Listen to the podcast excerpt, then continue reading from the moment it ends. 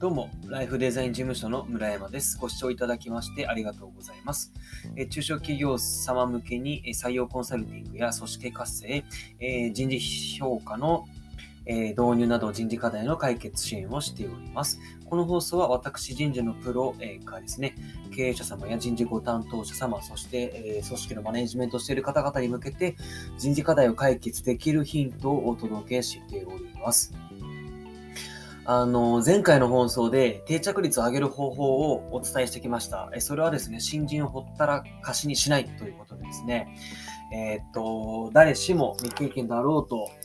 経験者だろうとほったらかしにされると、そこが自分の居場所ではないんだというふうに思い、ネガティブに思いですね、それでモチベーションを下げて退職をしてしまうという、まあ、そんな話をさせていただきましたがですね、定着率を上げる方法はたくさんあるので、まだまだ伝えていきたくえー、今回第2弾をお届けしていきます。はい。で、え、っとですね、まあ、ここでなんで退職をするかっていう話で、あの、表面的な退職理由はですね、あんまり鵜呑みにしない方がいいかなっていうのが僕の持論ですと。特に、あの、他にやりたいことができたっていうのは、完全にこれはね、あれですね、嘘ですね、嘘。まあ、厳密に言うと嘘ではないんですけど、あのね、あの、なんていうんですか、今の職場にまあ7割ぐらい満足してたら、他の仕事にそもそも目なんていかないですよね。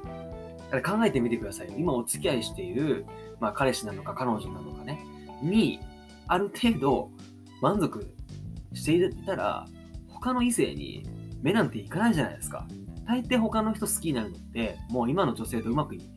女性とか男性とか、今のパートナーとうまくいかなくなってるから、他の人に目が向くわけですよね。という心理と全く一緒で、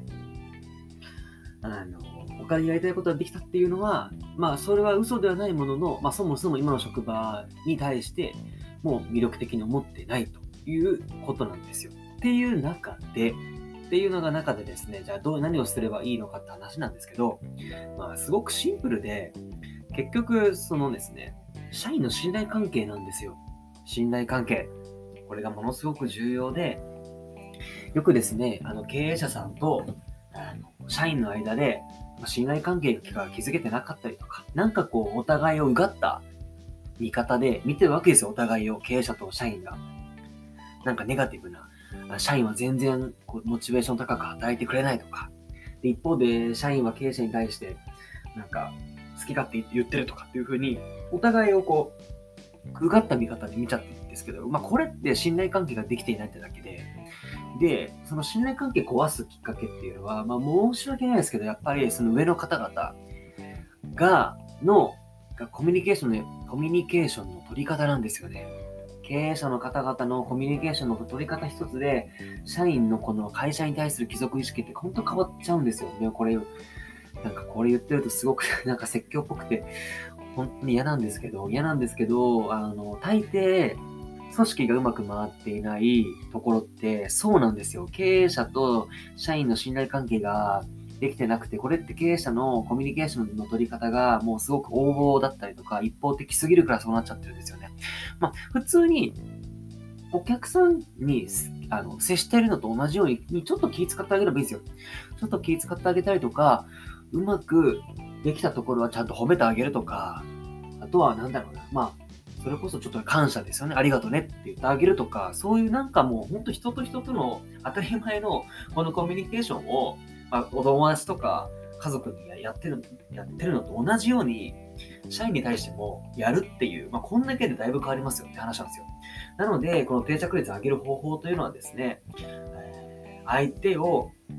えー、いたわるとか、褒めるとかっていう相手のその気持ちに寄り添った相手目線のコミュニケーションを取っていくっていうことが、この定着率を上げていく方法なんですよっていうことです。なので、その小手先の表面的ななんか仕組みを導入するんではなくて、お互いが適切なコミュニケーション、ちゃんと人と人とがちゃんと